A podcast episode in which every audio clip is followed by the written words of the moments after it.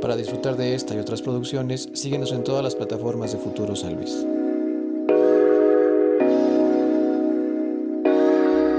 ¿Cómo estás, carnal? Bien, ¿y tú? ¿Todo chido? Qué bueno, qué bueno. Qué chido que vienes por acá. Sí, gracias por la invitación, la neta. Gracias por Por el haber venido. Y también gracias a la banda que decide dar un clic para checar este contenido. El día de hoy estamos con Juan Pablo Trejo, mejor conocido como el Trejo Ma, El Tregma. con quien consideramos que estamos listos para esta conversación. Eh, para la banda que te ubique y los que no, carnal. Tu proyecto es un proyecto de hip hop. ¿Sí es hip hop? ¿O cómo Sí lo es, sí, es hip hop, la neta. ¿Cuánto tiempo tienes ya con este proyecto? Eh, alrededor de tres años empecé como batallas de freestyle y después encontré que lo mío, lo que más me gustaba era hacer canciones, encontrar mis ritmos. ¿Dónde batallabas? En el Carmen. ¿Qué tal se pone por allá? Se pone muy bueno. ¿Sí? Es a toda la racita. ¿Cómo te acercas a hacer estas batallas? Ah. Digo, supongo que te llama la atención y todo, pero Ajá. ¿había algo de más que querías ahí agarrarte a madrazos vocalmente o qué? Este, haz de cuenta que yo vi. eh, a mí antes me gustaba mucho la lucha libre. Ok. y me gustaba todos esos reflectores.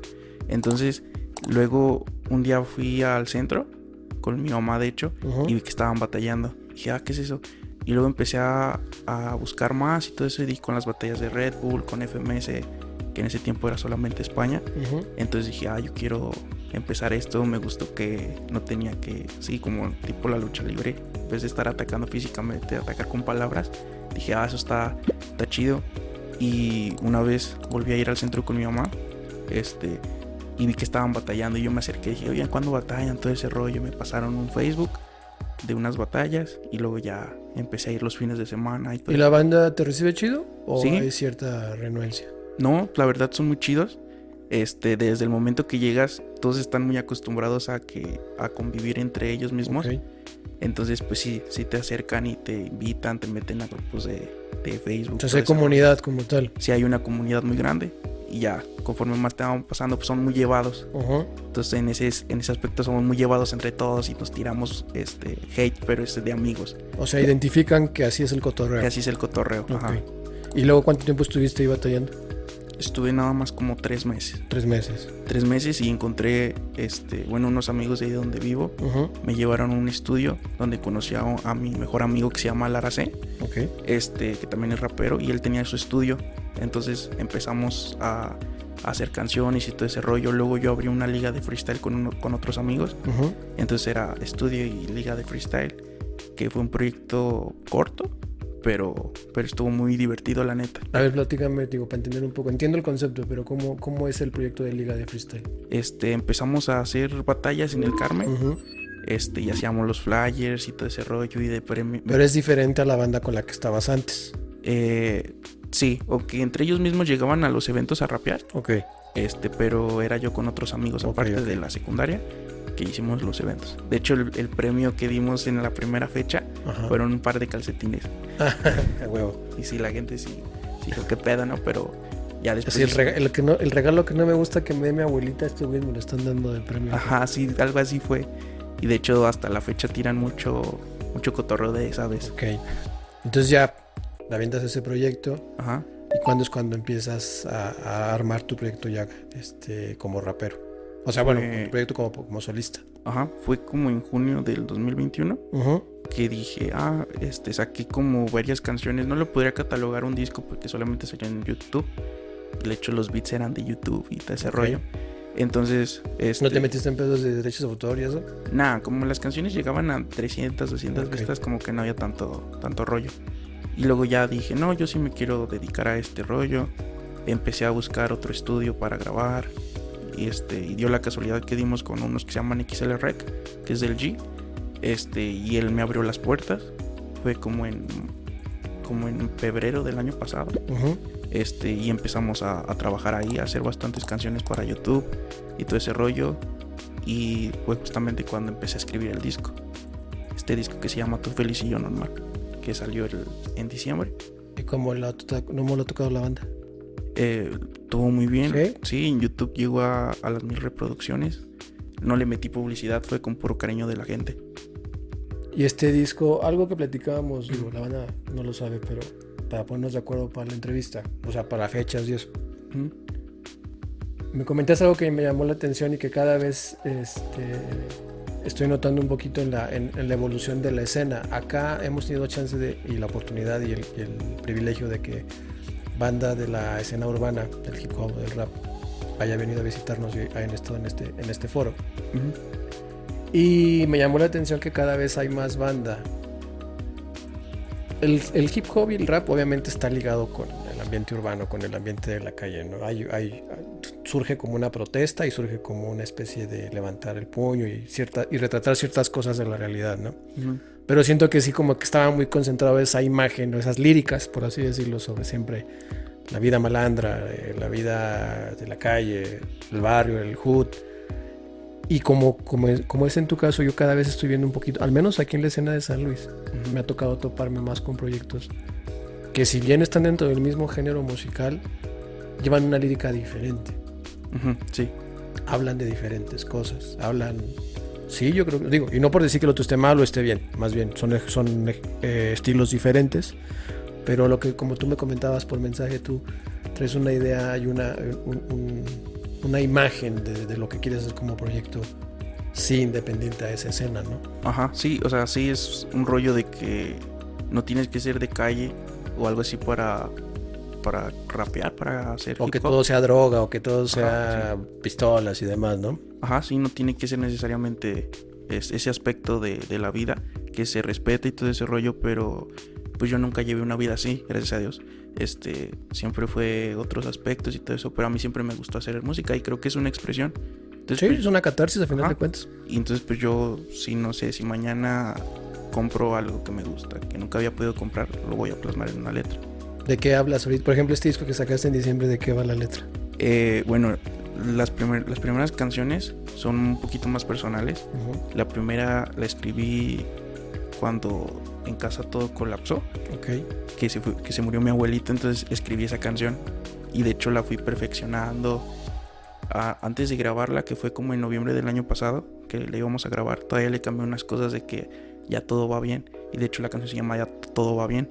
Okay porque aunque la letra es un poco referente a lo del pasado, le metí unas cosas de que ahorita ya no nos estamos preocupando como antes.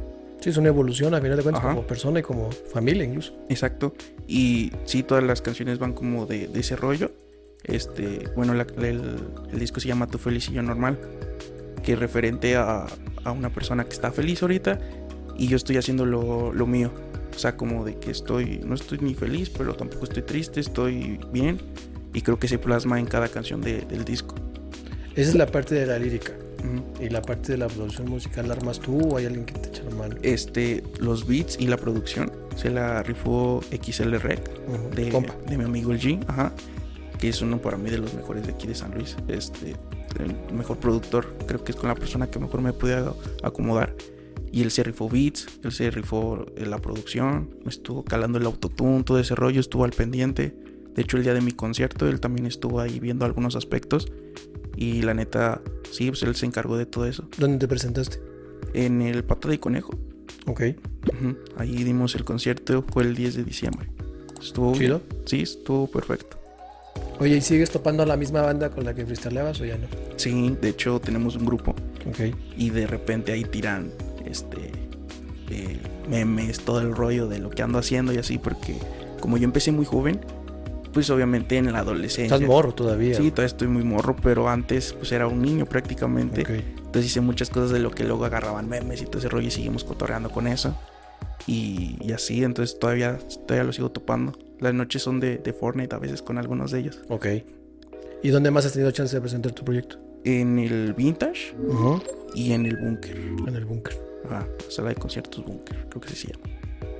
Es ahí estado. Dices que hubo, o sea, por lo que me, por lo que me comentas, me hablaste de una rola en específico, la rola de tu abuelo, que te habla de ese momento duro como persona, como familia, que le pasa a todo el mundo, ¿no?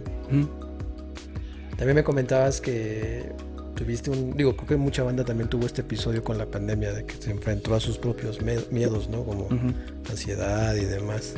¿También lo retratas en las líricas que haces? Sí, sí, la verdad es que trato a lo mejor de no hablar tan personal porque siento que a veces este tengo que ahorita comercializarme. Ok.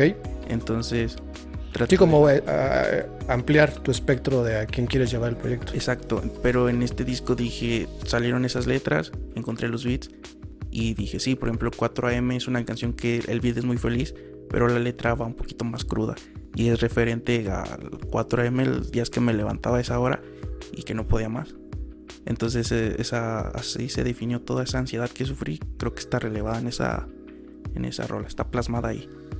Influencias, güey. ¿De quién tienes? ¿A quién, quién crees que ha generado en ti algo como para incluso retratarlo en el mismo proyecto? Mira, a mí me gustaba mucho el rap de España. Ok. empecé escuchando a Nash por mi hermano.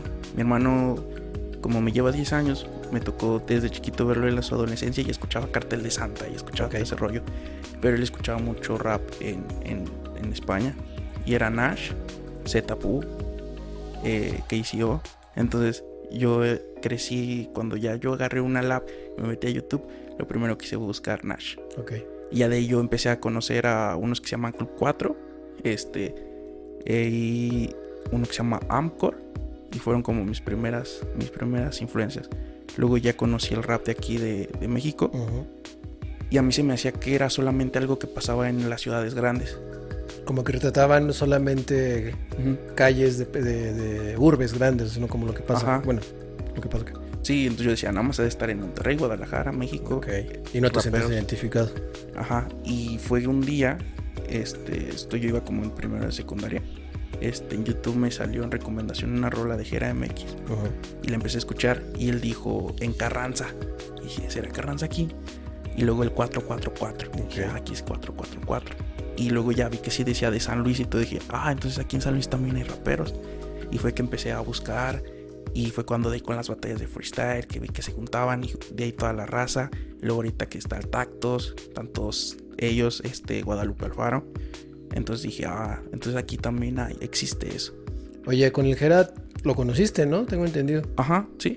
O sea, qué cagado que fue parte, parte de tus inicios en el gusto del- de la música y que tuviste chance de, de topártelo. Sí, fue como de, ah, mira. O sea, ¿Qué tal? Nada es imposible. Es muy buena onda. Sí. Sí, es, es muy humilde. O sea, sí charlaron y todo. Sí, dio sus consejos, yo todo. También tuve el gusto de conocer a Malverde, que era el manager. Este, que en paz descanse.